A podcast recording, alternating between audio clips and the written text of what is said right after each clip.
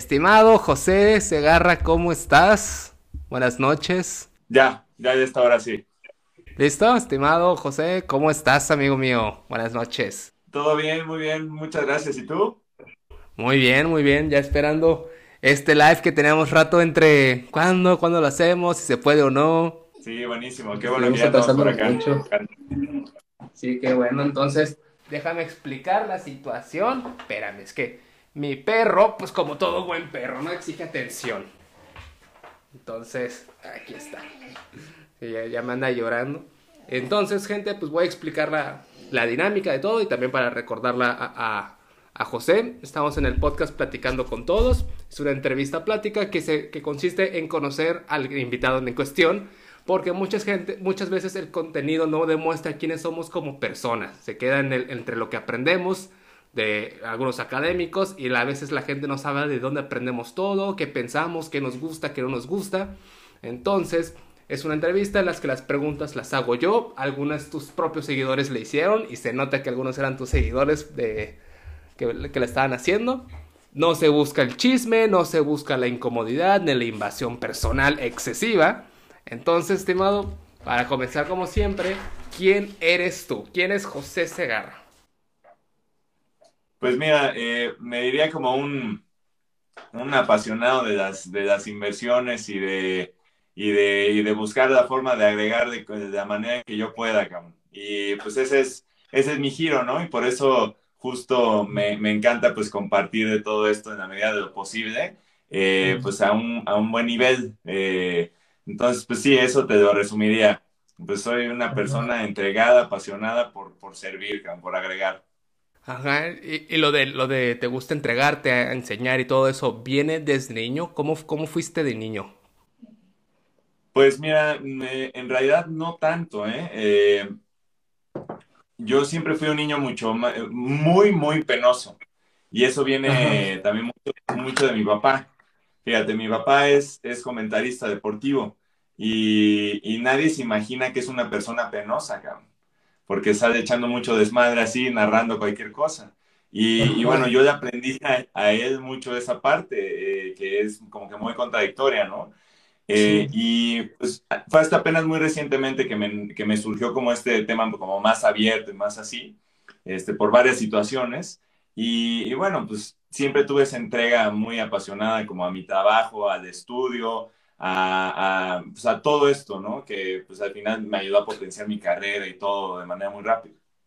Ajá, ¿eras penoso de, de niño? Sí, no, 100%, sí, sí, sí, sí. ¿Y, cómo era en la escuela, pues siendo niño? Porque pues no, no, es lo mismo el penoso ya de adulto, que pues no lidias con la gente. La gente penosa ahorita pues no lidia, no pasa nada. Es un... No tengo por qué acercarme a alguien si no quiero. Pero como niño, pues está la parte de se te acercan pues los demás niños, tus compañeritos. ¿Cómo te, te causaba como algún roce o alguna pues problema al momento de, de hacer amigos? No, o sea, simplemente era como un tema yo, yo siento ahora que lo pienso hacia atrás, es como de, pues sí, un tema de no tener seguridad, de siempre como estar en una duda perpetua, ¿no? Y entonces como que siempre tenía esas dos caras, eh, como en el estudio y así, eh, como muy entregado y muy seguro de mí mismo, y como persona altamente penoso y altamente inseguro, ¿no? Entonces como estas dos caras, esta dualidad muy cabrona, que, que bueno, ahora ya como que me ayuda hasta verla para pues simplemente pues, ser yo mismo, ¿no? Oye, me interesó mucho la parte de tu papá que es comentarista deportivo. O sea, ¿se te inculcó la parte de, pues, de andar sentado a ver deportes para, no sé, escuchando a tu madre? ¿O nunca fuiste, nunca coincidió? Él, él lo hacía, pero pues a mí no me gustan los deportes. No, eh, yo soy, o sea, siempre fui muy pegado a ver el, a ver el americano y el béisbol, que era lo que él, es lo que él narra. Y y bueno, ya recientemente, ya verdaderamente ya lo he dejado porque me quitaba mucho tiempo. En algún punto, en la prepa, yo me acuerdo, en el béisbol es muy absorbente y te puedes echar, bueno, la temporada regular, todos juegan 162 partidos. Y hubo una, una temporada que yo me eché 262 partidos de mi equipo, que es un equipo bien mugroso, los indios de Cleveland. Pero pero sí, o sea, eh, apasionado morir, pero nada más nunca me llamó la atención como que hacerlo yo. Sí, a, mí me gustaba que yo soy tabasqueño y pues tenemos el, equipo de los Olmecas de Tabasco y no tiene mucho que como le empezaron a meter dinero. Entonces pues empezó la... Pues el boom, ¿no? De la, novedad. Entonces ahí veías todos en el estadio y todo. Y yo iba muy seguido con mis amigos en, en la prepa. Pero era de... Güey, pues cuántas veces han jugado, ya van... O sea, que tienen hoy y mañana también juegan. O sea, pues ves que en el fútbol no es común, el fútbol es ahorita y en cuatro o cinco días vuelven a jugar. Y es un, pero jugaron ayer, ¿qué onda? Y es un, no, pues, juegan hoy también. Es un, ah, cabrón. Y luego que, lo, de que, no sé, me iba y me decía mi mamá, ¿qué horas regresas? Y yo, no sé, pues el partido es a las 8. Yo digo que como a las 10 regreso. Y cuatro horas después, oye, un taxi, que uno termina el juego, se fueron entradas extra y eso, no, pues voy a ver. Entonces, nada, ya eran las 12 de la noche, eso, nada, ya me voy. O sea, me la estoy pasando bien, pero eso ya, ya, ya, chore. Ya había veces que era una hora y diez, ya se acabó el juego. Entonces se me hacía como que no estoy entendiendo. O sea, sí la entiendo del, de la dinámica, pero el cómo se constituye es un. No, me hago mucho bolas. Oye, y, entrando ya a, a, la primaria del. No, no llegaste a, a, profundizar en el tema. ¿Cuándo empezaste, no sé si fue en la primaria o secundaria, que empezaste a abrirte más a la gente? No digo que ya como si nada, pero empezó un poquito más el tema de la seguridad.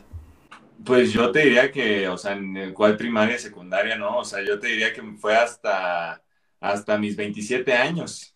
O sea, sí, totalmente, ¿no? O sea, porque obviamente pues siempre tuve mis amigos y tal, pero yo era de tener dos amigos, ¿no? Y, y, una novia aquí, una novia allá y listo y así. Pero pues hasta los, hasta los 27 años, en 2000, en 2000, ¿cuándo fue eso? En 2017 fue que, fue que como que todo eso cambió. Este, bueno, empezó a cambiar como que, sí, como que otro camino.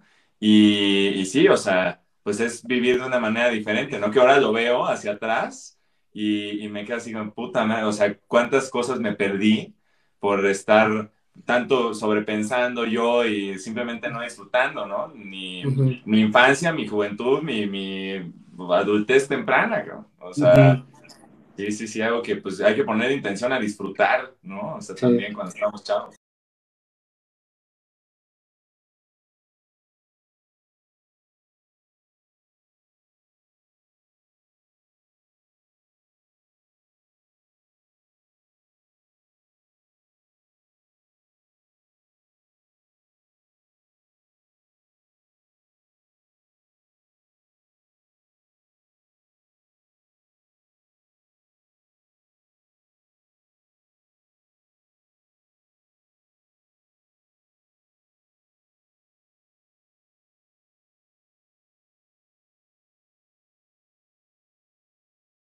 Pues mira, yo, yo como que me refugiaba mucho de esto eh, en, eh, en, el heavy metal. Eh, o sea, como que era mi escape, mi forma de como de, de sentir libertad, y entonces ahí, pues, o sea, yo siempre fui metalero, tenía el pelo, haz de cuenta, de la, de la espalda, pero hasta por acá, o sea, larguísimo, cuando iba en la prepa. Hasta me cambié de escuela para poder tener el pelo largo en la prepa. y y pues sí, o sea, esa era mi forma de idearlo, escapándome en el heavy metal, yendo a conciertos, me fui a Alemania, me fui a varios lados a ver a, festivales, ¿no? Que todavía me gusta la música, aunque alguna ya así ya como que está demasiado tripeada y ya, ya escojo no, no, no estar escuchando tanto, ¿no? Están muy encabronados para mi, mi yo de, este, de esta edad. Fíjate que se hace bien curioso cómo usualmente los penosos terminan escuchando el heavy metal o rock, que es un, como que lo más ruidoso, Sí, pues sí, o sea, de alguna manera tienes que, te, digo, o sea, yo en ese momento, yo, yo estoy alto, estoy grandote.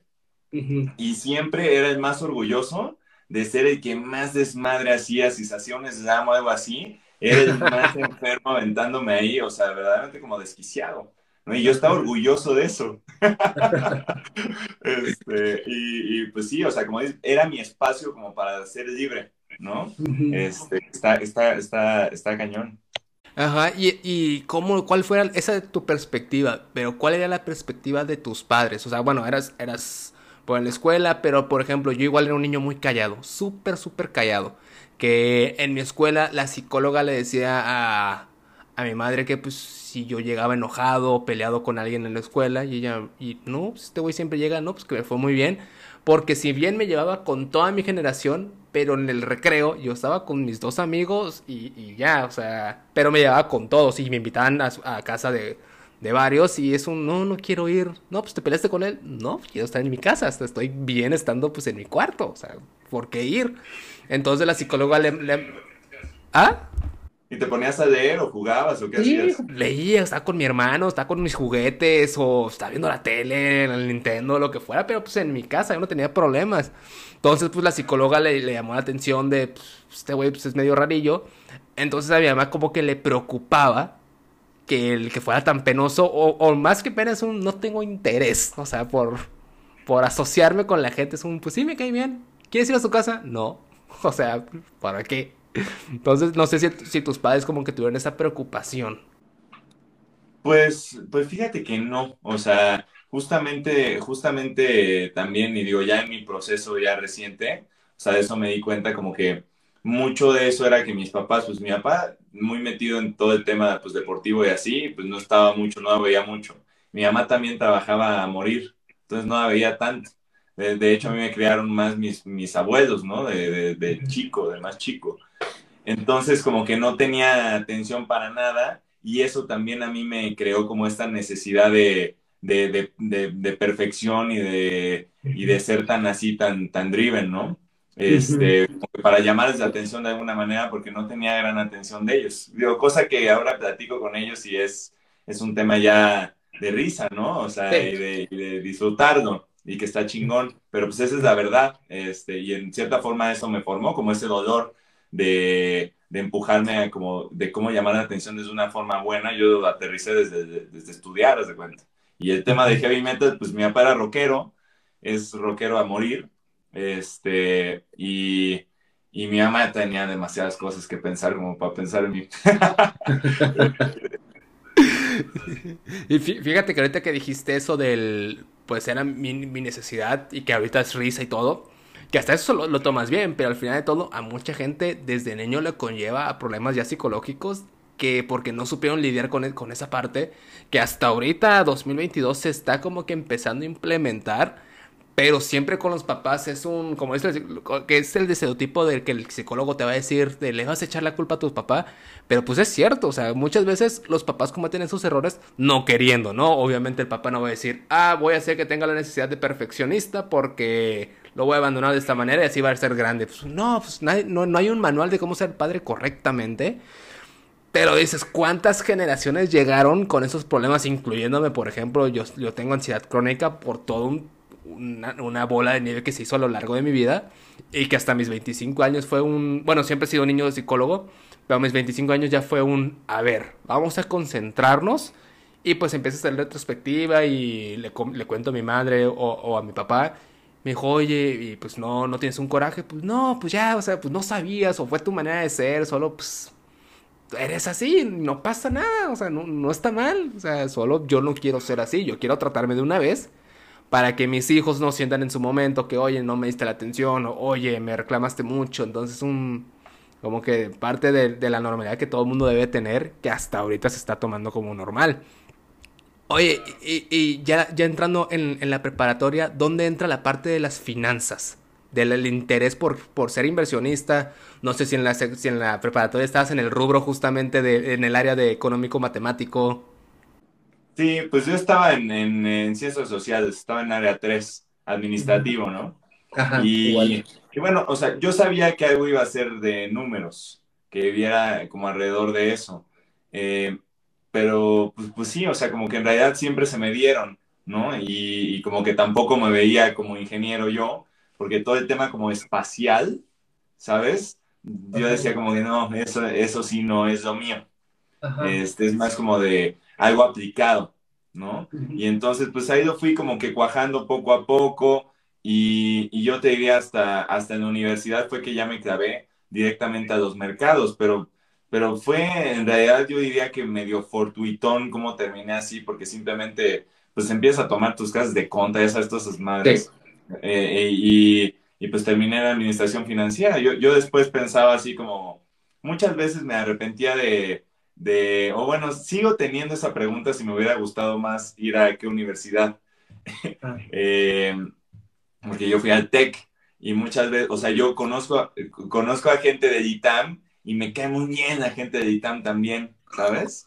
Este, eh, digo, al final, algo que yo agradezco mucho del TEC es el tema del pragmatismo, que es muy, muy, es muy orientado a la práctica. Y eso a mí me ayudó mucho, es, yo diría que es de lo que más me, me ayudó a formarme para hacer buen trabajo cuando ya me entré a la vida laboral, ¿no? eh, pero bueno, pues de esos detalles también que, que luego se van dando, ¿no? Fíjate que yo igual soy tech, yo igual soy, soy borrego.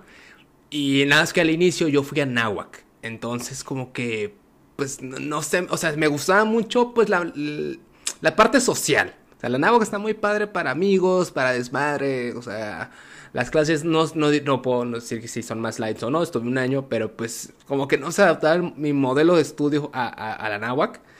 Me ofrecían, el, de ahí me ofrecieron el TEC o, o el ITAM. Pero yo el ITAM, de verdad, yo a la gente del ITAM, y con todo respeto a la gente del ITAM, no lo soporto, de verdad. Yo no soporto a esa gente. Y tengo amigos de ahí egresados. Y los quiero mucho, pero es un... ¡Ah, madre! Podías dejar de ser tan mamador dos segundos, por favor. Entonces, o sea, sí, sí es una universidad de respeto. Nadie lo puede negar.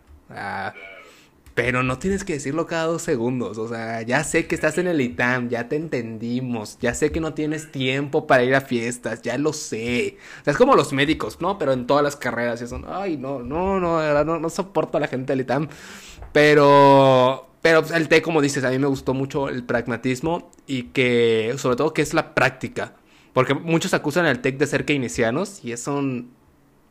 A ver, y empecé a hacer retrospectiva y es un pues no, o sea, no, nos ponían a hacer práctica, práctica, casi no había, teoría, en la nagua que era mucha teoría. Entonces como que es un, quiero, quiero aprender a hacer las cosas, no quiero nada más leer. Y el TEC sí me tocó, sí me tocó muchísimo de práctica. Entonces sí fue ya un modelo que más me gustó y luego me pasé a Monterrey. Entonces, como que el DF, no tengo nada en contra del DF, pero me, gusta, me agrada mucho la gente del DF, pero no sé, el estilo de vida siento que influía mucho el, a ver, ¿cómo que tengo que ir a dos horas a clases? O sea, de camino dos horas y luego dos horas de regreso. Entonces un... Me, estoy saturando mucho, cuatro horas de mi día perdidos en eso, o sea... No, no, no, no, no estaba muy, muy lleno. Y aquí en Monterrey, en ese momento estaba cinco minutos caminando del TEC. Entonces son, a ver, entre dos o cuatro horas perdidas y dos y diez minutos caminando son vámonos para, para Monterrey.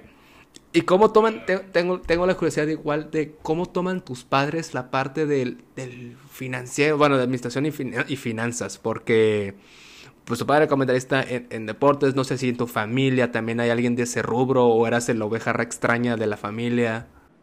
Pues fíjate que no, ¿eh? O sea, no hay abogados, mi mamá es, eh, es como intermediaria de productos químicos uh -huh. y, y, por ahí pues quiere mucho arquitecto también, eh, y ya, o sea, de administración financiera verdaderamente nadie. Y digo, mis papás te digo, o sea, como que, ah, pues sí, ahora, pues dale, o sea, uh -huh. está bien, ¿a cuál escuela ahora le vas? Con que estudies, vámonos. Sí. ¿No? Entonces yo te diría como que, pues bien, dale. Ajá. Y la parte, la que, la que siempre me gusta, me, se me hace muy divertida la parte de los amigos en la prepa. De a qué escuela vas a aplicar, a qué uni, y qué vas a aplicar de carrera. Y porque nunca falta el güey que, que ya, es, ya, se está, ya se está graduando y todavía no sabe ni qué estudiar. ¿Cómo fue esa plática con, con tus amigos? Todos estaban seguros, ya tú ya estabas seguro de, de presentar a qué universidades. Pues, o sea, te digo, yo, yo andaba ahí con esa inquietud entre no, yo, yo creo que sí andaba muy decidido con el TEC. Siempre TEC. Y del, y, ajá, y del, y del CUM, que fue ahí la prepa a la que yo fui, no había nadie que fuera al TEC. ¿no? Entonces era como, pues ya, nos, ahí nos vemos todos. Muchos se fueron al TAM, ahí sí.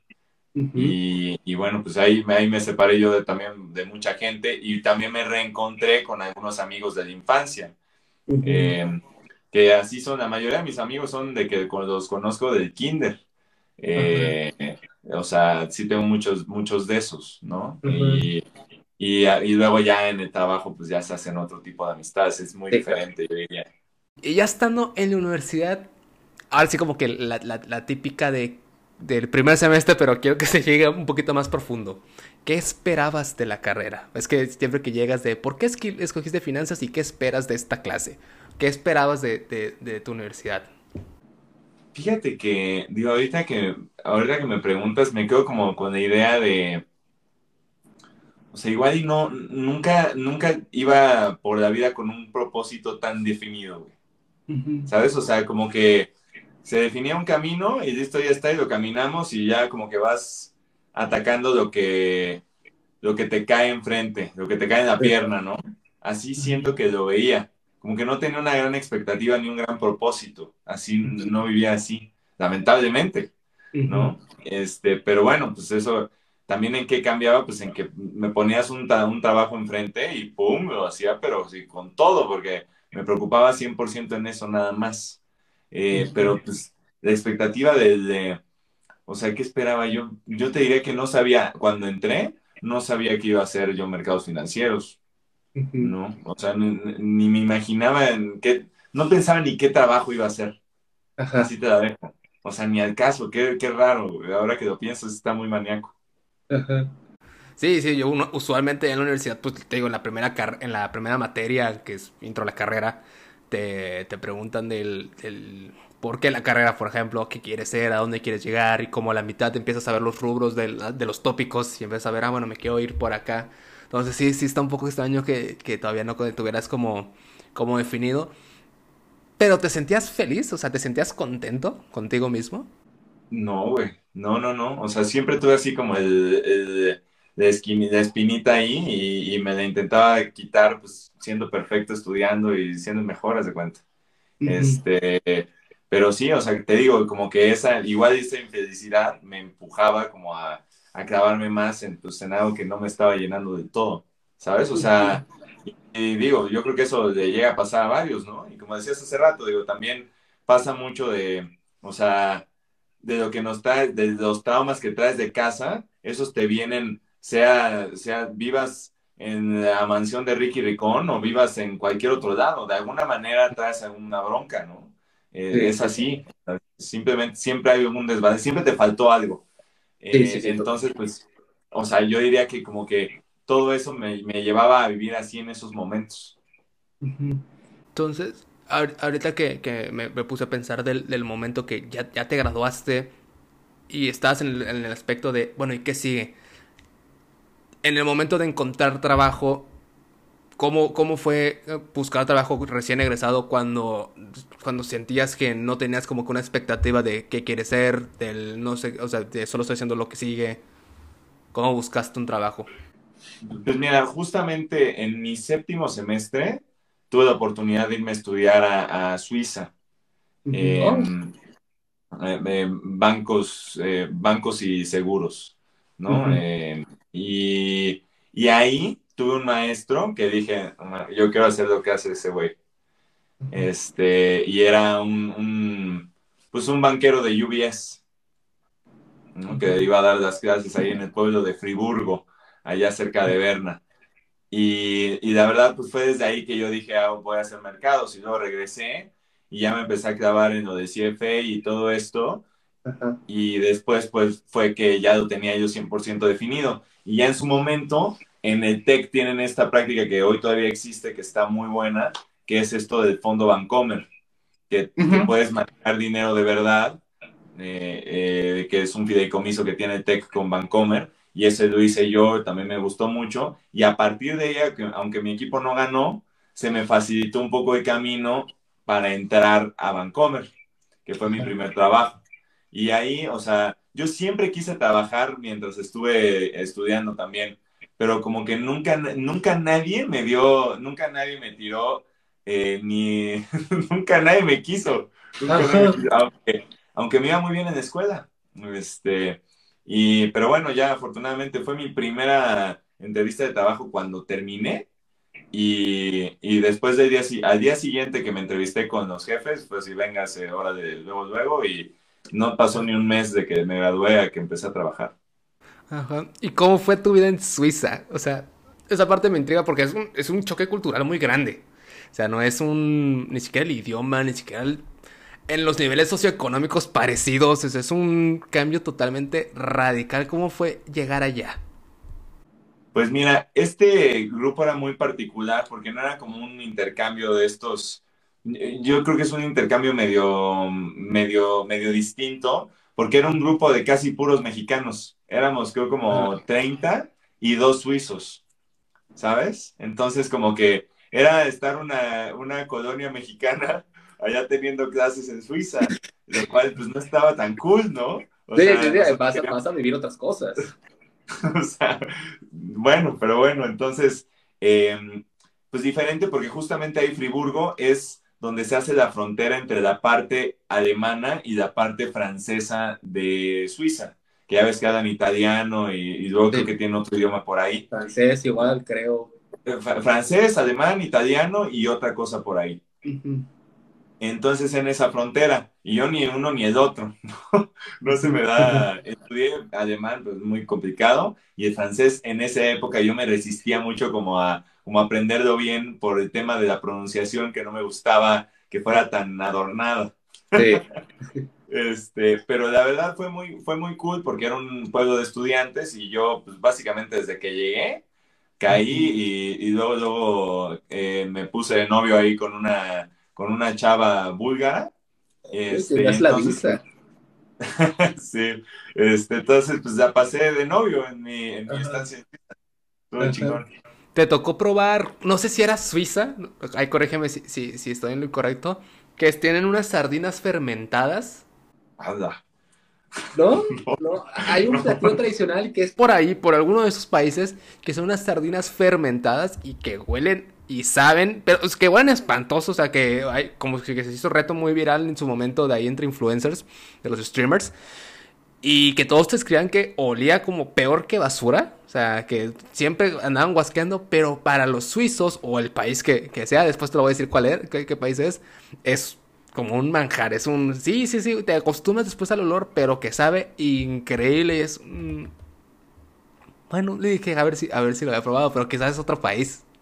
No, sé, no, no me suena en Suiza, no recuerdo algo así, o sea, porque ya sabes, o sea, la, ahí en Suiza son chocolateros a morir, ¿no? Eso era lo que yo, eso era lo que yo me comía de Suiza, o sea, y la escuela era pared con pared con una fábrica de chocolate. Ah. Entonces, pues regresé 10 kilos más, más, más pesado de ese, intercambio de seis meses. Oye, y me comentaste hace rato que empezaste a dejar ese penoso a tus 27 años. ¿Qué pasó? ¿Qué sucedió? Pues fíjate que ahorita mencionabas también de lo de la ansiedad. Eh, llegué a tener una crisis así muy fuerte que terminé en el hospital y pues me con mucho miedo y terminé con terminé con, pues sí, con un eh, trastorno de ansiedad fuertísimo.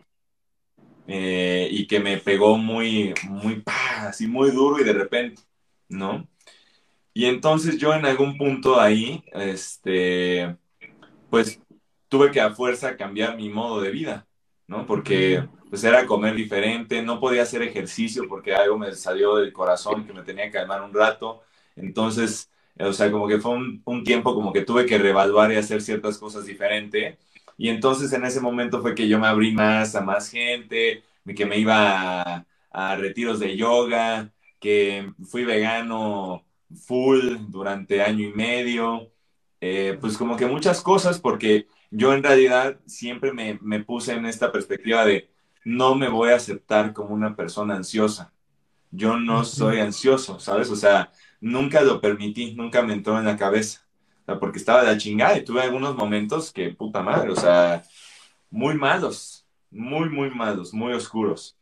Y, y entonces fue en algún momento que pues decidí entrar de, con todo, este, pues en terapia cognitivo-conductual. de hecho, hice de todo, ¿no? Hice verdaderamente de todo. Este, que si terapia de la luz, eh, hice lo que no te imaginas, ¿no? O sea, y, y, bueno, al final como que el cúmulo de todo eso me permitió liberarme de, liberarme de la ansiedad, incluso este, sesiones de coaching y cosas por el estilo que hasta el día de hoy sigo teniendo. Eso fue clave para terminarme de quitar eso. La terapia de la luz ese cuate que me la hizo, no por la terapia de lo que te hace y tal, sino las preguntas que me hizo me fueron tan, tan profundas que eso como que empezó de camino hacia, hacia, mi, pues, hacia mi recuperación y hacia mi cambio y más apertura y pues más esta perspectiva de, de disfrutar más la vida y compartirla.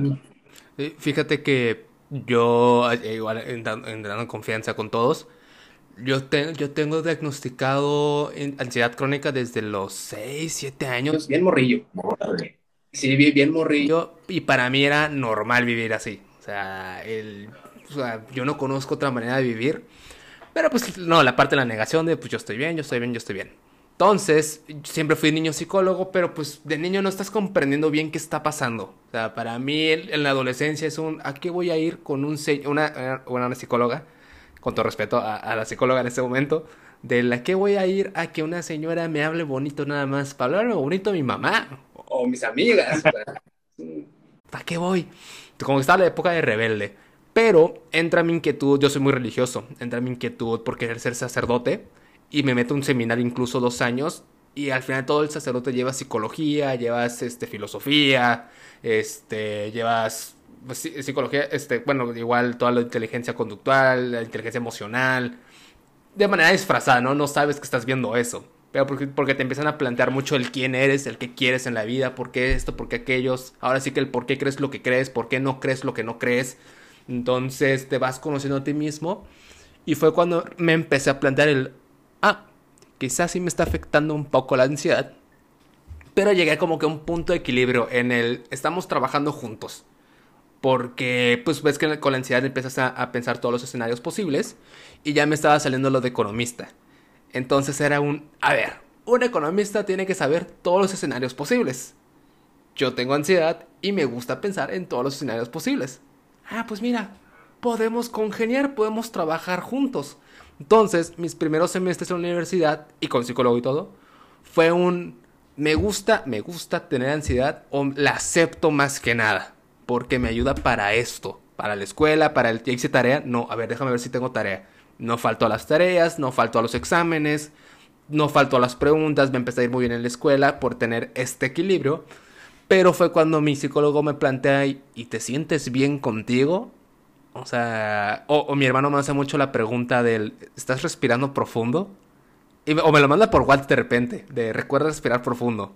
Y te das cuenta que, que dices, ay, sí es cierto, como digo, normalmente el cuerpo intenta usar la menor cantidad posible para funcionar. Entonces mucha gente cuando le dices respira profundo no se da cuenta que no está respirando profundo. Entonces empieza otra vez todo el planteamiento, empiezo a ir a un, psicoanalista, me empiezan a pastillar incluso, porque igual llegué al tope y es un, a ver, no, ya, ya, ya, ya, ya se me está saliendo de control. Y empieza el... empecé, dije, me, no sé si viste la película de Daredevil de como el del 2001, que cuando se duerme ese güey, se mete en una tina de agua y deja de escuchar todo. Entonces me pastillan y me dice el doctor, o bueno, el psicoanalista, no sé cómo se les dice, del... ¿Cómo te sientes? Ya, ya después de un rato. Le dije, no sabía que podías vivir así, que esto es estar callado. Entonces, pues me empecé a concentrar más. O sea, yo pensaba que mi máximo de concentración era con la ansiedad porque revisaba todos los ángulos. Pero ya con la mente clara, dije, ah, mira, me concentro más. O igual tal vez, pero sin el sin la, sin la sin la taquicardia y es un ah, así se puede vivir.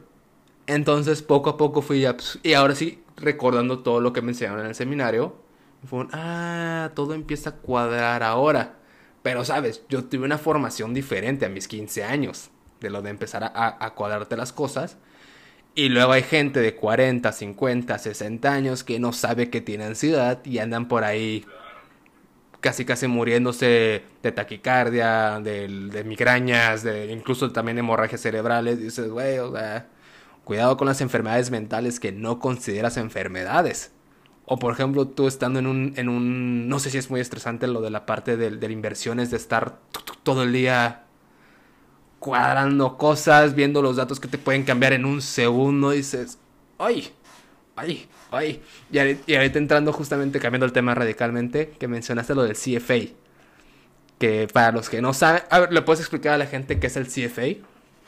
Sí, pues el, CFA es básicamente, bueno, es un instituto que pues certifica, eh, bueno, es la certificadora a nivel mundial como que más importante y reconocida, con, o sea, cientos de miles de miembros alrededor del mundo, que básicamente te da un material que es equivalente a lo que es una maestría para todos estos trabajos de finanzas, eh, en el cual pues uno eh, tiene que generar autoestudio, son un montón de libros que se presentan en tres niveles y esos te permiten ya cuando pasas esos niveles y acreditas cierta em, experiencia, pues entras a esta comunidad de gente que bueno, pues ya hay sociedades aquí en México, hay sociedad en Perú, en Argentina, en Brasil, en Estados Unidos, en todos los estados, en muchas ciudades, o sea, ya es como una, una red muy padre de colaboración, porque pues simplemente, ah, pues esta vez CFA, pues listo, ya como que ahí nos conocemos, ¿no? Entonces, es una muy buena estrategia como para, para integrarte al mundo de,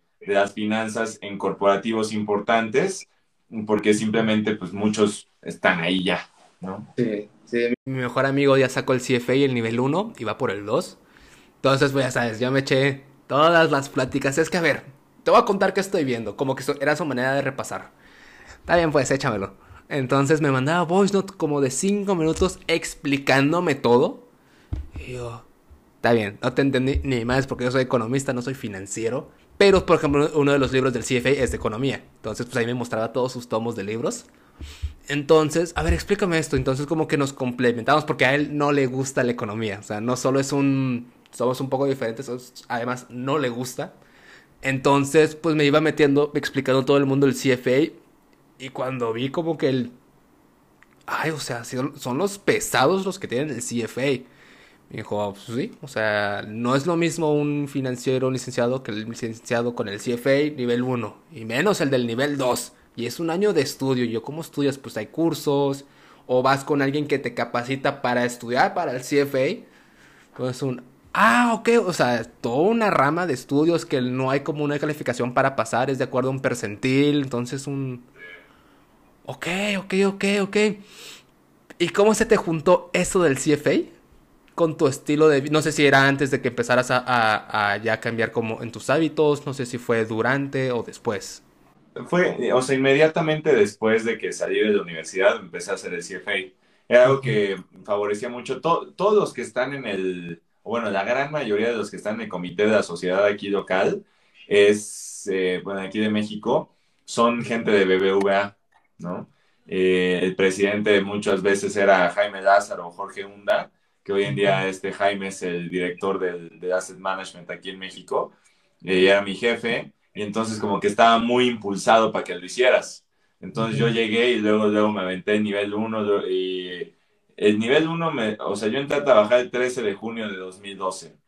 Me aventé el nivel 1 en diciembre de 2012, me aventé el nivel 2 en junio de 2013 y me aventé el nivel 3 en junio de, 2014, o sea, me aventé en dos años. Y, bueno, ese, o sea, ese año no salí nada, no, no, no hacía nada, me venía bien, ¿no? Porque estaba ahí solo estudiando. Este, Entonces, eh, pues, o sea, ¿sabes? O sea, tienes el nivel 3 de CFA. Sí. Sí, gente, está pesado este, este, este estimado. Te recomiendo mucho porque muchos me preguntan de inversiones. Entonces, que ahorita quiero entrar a ese punto de. De no, no como tal del. ¿Y dónde recomiendas invertir? No, no, no, esas cosas no. Pero la parte de la información de invertir, porque TikTok, ya sabes, todo mundo es inversionista. Todo mundo es un... Tienes 10 varos, no hay pedo. Con esas dos aplicaciones te voy a volver... Te voy a enseñar a transformarlos en 100 mil pesos, dices. ¿De qué estás hablando, güey? Entonces, con toda tu perspectiva ya de, de financiero, de ya estar más... Pues no sé, más en paz contigo mismo. ¿Aprecias más el conocimiento que tienes actualmente para aplicarlo ya con el silencio contigo? Pues mira, yo, yo creo que, o sea, como que estoy más abierto al error, ¿sabes? O sea, ya, ya estoy dispuesto a no saberlo todo. Es así, ¿no? O sea, y entonces, pues, eso te permite también, pues, como que crecer más. O sea, yo creo que, em, vamos, en, en, la dinámica laboral, en la dinámica de vida, en donde sea, pues, es inevitable que, que nos equivoquemos, ¿no? Y entonces, pues, pues ya ahora como que un error no me paraliza de la misma manera que me paralizaba antes porque no soy tan duro conmigo mismo, haz de cuenta. Eh, y pues bueno, pues teniendo ese conocimiento, pues yo sé, o sea, también mucho que se aprende en los libros no es, te vas a la vida y no es así. O sea, yo tengo incontables cosas que dice, que dice, que dicen los libros, el mismo CFA o cualquier otra cosa que yo haya leído y que no, ni que ni al caso yo en mi evidencia trabajando, ¿sabes? O sea, entonces, pues bueno, también te das, pues yo creo que es eh, uno de las más importantes habilidades que, que todo mundo debemos tener y que nos la deberían entrenar desde chicos, es adaptarnos a poder desaprender y volver a aprender una cosa nueva, ¿no? Porque de verdad, o sea, yo te digo también de mi trabajo, pues ya llevo 10 años trabajando en eso. Cuando yo llegué, a mí me veían como alguien, ¿no? De que iba tan estudiado y de que hacía Visual Basic, ¿sabes? O sea, y ya con eso ya yo era el alien. Y ahora llegan unos, llegan unos chavos programando maniaquísimo, haciendo cosas que a mí ya me, o sea, ahí en principal era así de, o sea, esto ya no lo entiendo, ¿sabes? O sea, a ver, ayúdame y así, y también como que eso creo que es algo muy importante, el siempre estar abierto al conocimiento de donde venga, ¿no? Cuando se ve, cuando se nota que es conocimiento verdadero y que hay sustancia atrás, ¿sabes? Este, y, y, ahí, pues, pues también como con, como con las novias, ¿no? O sea, no hay edades ahí, o sea, es, es 100% estar abierto a, a, ver qué aprendo. Ese, ese siempre ha sido mi perspectiva, aunque tenía estos otros temas, pues siempre, siempre ver como qué le aprendo hasta, hasta el más culero que se me atravesaba, que créeme que también se me han atravesado muchos en este medio, ¿no? ¿Y, y dónde entra la parte de las redes sociales, del enseñar? Pues eh, a mí siempre me ha gustado enseñar. por ahí decían, por ahí pregunta Misa que si he sido mentor de Research Challenge. Ahora me tocó ser mentor de, de, del equipo del TEC de Chihuahua, por ejemplo. Este, entonces sí, o sea, siempre me ha gustado. Desde que estaba en la universidad, daba clases de educación financiera, fíjate. O sea, de esto mismo de lo que hablo, nada más que acá sí yo soy muy intenso, ¿no? Porque justamente o sea, y platico mucho de los riesgos, por ejemplo, y justo creo que, o sea, me es muy importante a mí como que hacer el contraste de, este speech, de este discurso de decir, invierte y, como decías, ¿no? Invierte y fácilmente vas a multiplicar tu dinero así rápido y tal. Pues eso es, o sea, eso no existe. Igual hay periodos de tiempo a lo largo de los años, como fue 2021, por ejemplo, donde es más fácil hacer dinero desde 2020, desde marzo de 2020 hasta 2021.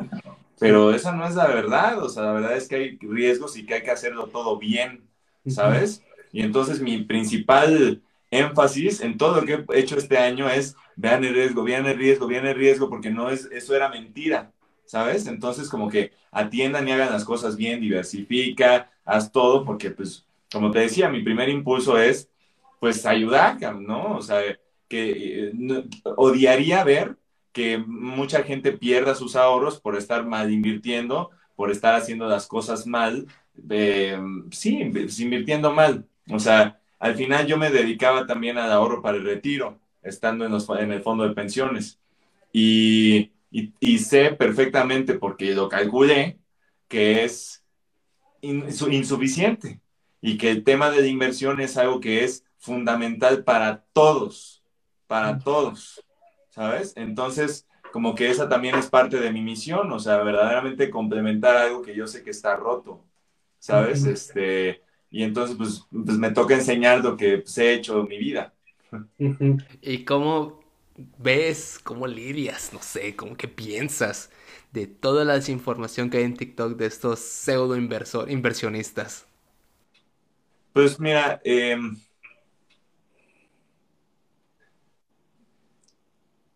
híjole. o sea, sí me parece, me parece complicado, pero fíjate que, eh, o sea, no, no, es mi estilo mucho y creo que también por ahí es Luis Mi Negocios, es muy, es muy similar a eso. De, de, a mí no se me da mucho estar como que, que viendo y diciendo, ay, qué, o, sea, como que haciendo de tanto challenge a los otros y prefiero pues nada más hacer lo mío bien, haz de cuenta, ¿no? Mm. Porque, porque pues sí, o sea, nada más me quita mi enfoque, porque sí, tiene el potencial de sacarme mi buena onda, porque sí me llega a enojar en ciertos momentos. Y cuando me enojo pierdo, ¿sabes? Este, entonces, yo lo que creo ahí es como que simplemente pues es un tema de también por eso sacar los fierros y hacer el contenido tan al, máximo de mis capacidades para que, para que la gente misma escoja, ¿no? Eh, y entonces ya es un derecho. Si quieres ver al otro, pues también es lo que quieres y también no hay mejor trancazo que el que se da uno solo, ¿sabes? Este, entonces, bueno, pues digo, lamentablemente eso existe y tal, pero bueno, se hace la contra haciendo lo que uno puede y listo, ya está. Sí, no, yo al inicio cuando estaba, cuando empecé aquí en TikTok, era el, yo no me meto con nadie, yo voy a lo mío, el que sabe, sabe. Y de repente, no, no, no pasó mucho tiempo que veo un, un, análisis económico pésimo, o sea, mal, mal, mal, de, un güey peleándose con otro. Dije, no es mi asunto, yo lo nada más lo voy a ver, pero este güey tiene razón, o sea, no pasa nada. Entonces cometí el error de comentar este güey está en lo correcto. Por esto, por esto, por esto. Resulta que el otro ni siquiera era economista ni algo parecido. O sea, es un... ¿De qué estás hablando, hombre? O sea, este güey es economista y yo se lo confirmé. Y de repente el... A ver, explícalo por qué. Y dije, no es pleito. Dije, ah, te lo voy a explicar. Lo expliqué el por qué con toda la teoría económica. Y empieza un pleito y dices, ya, te gané, perfecto. Y luego empiezan, ah, mira, este güey sabe. Oye, ¿qué opinas de este? Ah, pues no es contra él, pero ta ta ta ta ta. Ah, bueno, y empiezo a crecer, a crecer, a crecer. Oye, güey, ya viste que desmiente este güey. Yo, a ver, no me estoy metiendo en pedos, pero poco a poco se volvió más. Y aunque yo lo puedo explicar tranquilamente, luego llega la mentada de madre y es un, bueno, ok, ya, ya la perdí. Yo intenté hacerlo bien, ya la perdí. Entonces, no, es como que me peleo, pero es un, a ver, mejor, esto, esto, y de repente termino con una sección de ya que se llama oso, oso mentiroso. Pero porque es un, ay, es que de verdad, a mí sí me desespera la gente que dices, mijo, no sabes ni siquiera cómo funciona una tarjeta de crédito y tú quieres enseñarme economía. Entonces, eso no, yo, yo, yo sí la pierdo durísimo y como que algunos ya me tomaron como el que desmiente, ¿no? El, ya, ya, ¿qué le voy a hacer? Ya me te quitaron, ya. Ni modo, que hacerme, que hacerme pato. y, hace poco, y te iba a etiquetar en el video, justamente estaba pensando en ti, pero como justamente no, no veo que, que tengas pleitos, dije, a ver, pues chance, ¿no? De una chava que lo, te dice lo mismo de él, tienes 100 pesos nada más para invertir, yo te ayudo. Y que haz por aquí, que haz por acá, y de repente ya tienes 40 mil pesos y vas a tener un rendimiento del 48%. Y tú justamente habías sacado hace poco uno del, del rendimiento de Warren Buffett que era del máximo 20%. Y justamente le muchos de los comentarios de la chava es un ¿y quién te va a dar eso? O sea, no digas mamadas. Info en por DM y es un y yo puse, gente, si te pone información por inbox es red flag. Si te pone el, fajo de billetes así para que dar confianza es red flag, o sea, no pasa nada. solo es eso y lo comenté, ni siquiera fue en contra de ella, solo fue como que la estructura. Y ya sabes, la gente. Yo sí he tenido rendimientos de hasta el 3000%. Yo, güey, eso no te lo cree ni tu papá, o sea. O sea, si fueras millonario, como dices tú, de siempre tener 3000%, estarías en la revista Forbes y no te conocen ni en tu casa. Entonces, yo sí, no. sí, yo no, yo esas cosas sí la pierdo bastante. Y una duda que alguien tuvo justamente del, porque se nota que, te sigue, del, no, no, no es qué recomiendas de inversiones, no, no, la parte del qué recomiendas como persona para invertir. Por ejemplo, una persona totalmente pues desesperada, del impaciente, del quiero tener dinero ya mañana, o sea, sabes que pues mijo, así no funcionan las inversiones. ¿Qué recomiendas de cómo debe ser una persona para adentrarse en el mundo de las inversiones? Pues digo, yo creo que lo primero, así, lo más importante que tienes que hacer es enterarte bien de lo que es, de, de, cualquier cosa en la que quieras invertir. O sea, primero que nada, invertir en ti, educarte. Número uno, 100%, no hay de otra. ¿Sabes? Porque justamente eh, como que escuchar, ah, sí, escuché que tal instrumento está bien y tal. Por ejemplo, comprar lo más común, ¿no? Que es el, que es el, em, el fondo del S&P, ¿no? comprar la bolsa de Estados Unidos. Que cuántos TikToks hay de eso, puta, un montoncísimo, ¿no? Pero entonces, si quieres hacer eso, entérate del, del rendimiento que te da, pero también del riesgo que tiene. ¿Qué pasa en el peor momento? ¿Qué es lo peor que puede pasar? ¿Cómo lo pudieras eso aminorar? ¿Cómo hacer un portafolio, no? Y entonces como que empezar por ahí, esas son las, yo diría que las dos preguntas clave, no solamente el rendimiento, sino también el riesgo. O sea, preguntarnos eso. Y, y la verdad, eso es eso es lo que haces cuando eres un, un, inversionista institucional profesional y que manejas dinero de otra gente. Lo que quieres hacer no solamente es ganar más, es reducir el riesgo en la manera de lo posible. Es porque eso es lo que sí tienes el poder tú de hacer sí o sí, ¿sabes? Entonces, como que meterle este aspecto de respetar el riesgo que me da, porque nada me exenta de que yo me meta en el peor momento posible y no podemos estar pues nosotros ponernos de pechito para comprar una cosa que no conozcamos y que nos pueda cargar, pues a chingar, ¿no? Entonces, eh, o sea, justamente eso. Y una parte también muy, muy importante, si apenas vas a empezar a invertir, pues de manera diversificada, sí o sí, de ninguna manera puedes empezar con una acción. Y te lo digo yo que la primera, la primera inversión que hice fue comprar Urbi. este, que eso la compré eh, cuando tenía, ¿qué? 20 años. Este, ah, y, sí, sí, sí, pésimo. O sea, todavía ni terminado la universidad.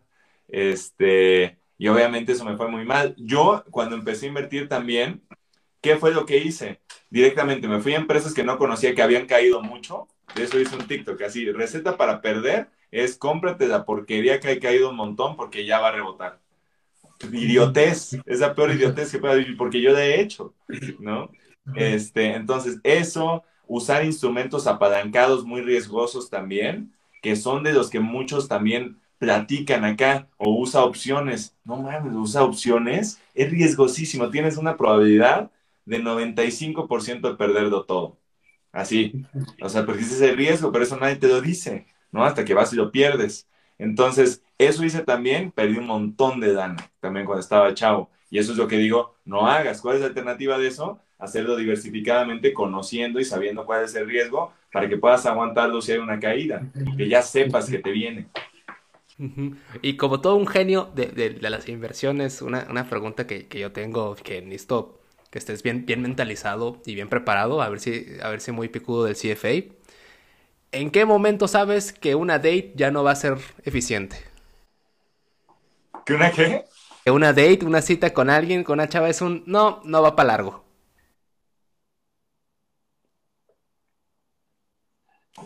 ¿Cuándo sería? Eh, yo creo que es muy, híjole, muy rápidamente. muy rápidamente. Yo creo que, o sea, ¿Cuándo será? Eh, o sea, eh, se nota muy fácilmente cuando una conversación fluye, ¿no? O sea, yo, yo siento como que es así y, como que cuando eso es, eh, cuando eso pasa de que no fluye, pues ¿qué, qué estás haciendo ahí? ¿Sabes? O sea, y ahí es un tema nada más como de aspiraciones, de, de, valores, de como que de visión de vida, que luego luego se nota, ¿no? Y entonces pues ya empata contigo, ¿no? Listo, ya está. O sea, yo creo que es un tema de media hora máximo. Sí, sí, sí, que, que empiezas a como que a intentar hacer plática y terminas casi casi cuestionario para ver si le sacas algo y si no más no dices, aquí no va a ser, ya nos la cuenta, por favor. La cuenta vámonos Sí, sí, sí. Y haciendo retrospectiva de toda tu vida, me gusta mucho las puntualizaciones que haces de antes sí y me doy cuenta que ahorita en, actualmente cómo pude haber hecho esto, cómo pude ver aquello de ello, cómo pude haber hecho aquello. Si tú pudieras regresar en el tiempo y, y puedes platicar con el pequeño José, de, no sé, de la edad de 15 años más o menos, y le puedes decir solamente una cosa, no más, no con explicaciones ni nada Solo tienes chance de decirle una cosa. ¿Qué le dirías al pequeño José? Disfruta al máximo. Eso, así nada más. O sea, sí, o sea, en lugar de vive, ¿sabes? Así, o sea, Sí, sí. estate presente. Es así, o sea, como que todo alrededor de eso.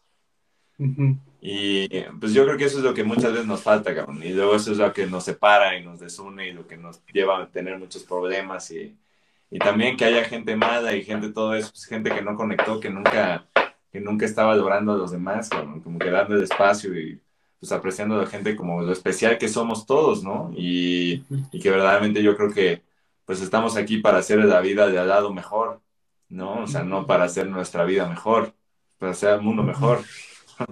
Este, y eso no lo puedes hacer si no valoras a la vida. Sí. Y, y- y ahorita ya, ya para empezar a, a cerrar la, la entrevista, ¿cuáles son las tres cosas que más aprecias de alguien más? Puta, Yo creo que el sentido del humor sería la primera. Em, la entrega, ¿no? O sea, verdaderamente alguien que, que, que- que quiera dar, ¿no? Que, que- quiera pues, su marca, ¿no? Eh, y, y la tercera yo creo que sería, pues justamente como que, que sea alguien que sea dispuesto a compartir, a construir al lado, que, que busquen tener un espíritu de equipo, ¿no? O sea, más bien no tengo tanta relación con gente que tenga una perspectiva muy ensimismada. O sea, me gusta a mí trabajar en equipo, siempre, ¿no? Este, entonces eso, eso lo valoro yo mucho. Y, y como última pregunta, que igual es una, es una que me gusta hacer mucho, si te dieras la oportunidad, ya estando grande, con todos los supuestos que quieras de, de la vida, de la vida ya de la vejez, y dices, voy a escribir una autobiografía, ¿no? Con, seas o no famoso, o sea, simplemente es un, tengo ganas de escribir quién fui. ¿Cuál sería el título? El título perfecto para, la auto, para tu autobiografía. Mm.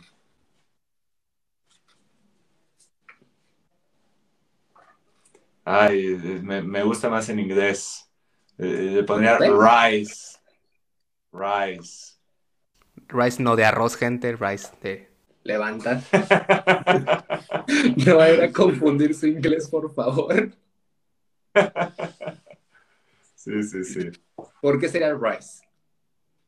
Porque, pues simplemente como de, de verdaderamente, pues este, haciendo de, pues dándole su, su, mm, su perspectiva y su importancia a todo este proceso de, pues de sacar tanto dolor de tanto tiempo, poderlo haber enfrentado y estar del otro lado, ¿sabes? O sea, verdaderamente, mm, eh, pues sí, superar, superar el miedo, superar los dolores y, crecer, progresar y tener una mente que, que esté enfocada en eso, en ayudar, en todo, ¿no? Y creo que, creo que si todos pudiéramos hacer eso, como que em, poder salir de nosotros mismos y, y enfocarnos en dar, no mames, pues el, el mundo sería otro, ¿no? Eh, este, y, y, y yo eso, eso no lo veo tan, tan utópico. o sea, porque, porque sí, o sea, yo creo que mi, mi perspectiva, mi, mi ser es, la gente es buena, ¿no? Y, y escuché por ahí esta frase de, prefiero confiar y decepcionarme algunas veces que nunca confiar y ser miserable siempre. ¿Sabes? Entonces, o sea, pues así es. Este, entonces, pues hacer nuestra parte y pues empujar a que todo esto sea mejor. Pues gente, ahí lo tienen. José Segarra, inversionista financiero y con un muy bonito mensaje. Se me hizo muy importante mucho la parte de énfasis de crecer como persona, que aprovechar todo lo, que, lo que tienen ahorita que están, que todos estamos a tiempo, nunca es tarde para darnos cuenta que sí se puede tocar fondo, pero no es necesario tocar fondo, ¿no? Si tienes la oportunidad de salir adelante de una vez, háganlo. Entonces, amigo, muchas gracias por pasarte por aquí. No sé si quieras agregar algo más. No, muchísimas gracias a ti por la invitación. Fue una hora, me la pasé súper bien aquí platicando, también conociéndote mejor, a toda madre y todo el mundo que nos vio. Eh, pues encantado de, encantado de estar aquí platicando, conectando y ayudando como siempre, ¿no? Sí, muchas gracias, amigo. Gente, si se lo perdieron, va a estar en YouTube y en Spotify en unos días. Esperemos que estén en unos días y no en unas semanas, como a veces pasa. Entonces, gente, cuídense mucho. Amigo, buenas noches y descansa y gracias por pasar otra vez por acá.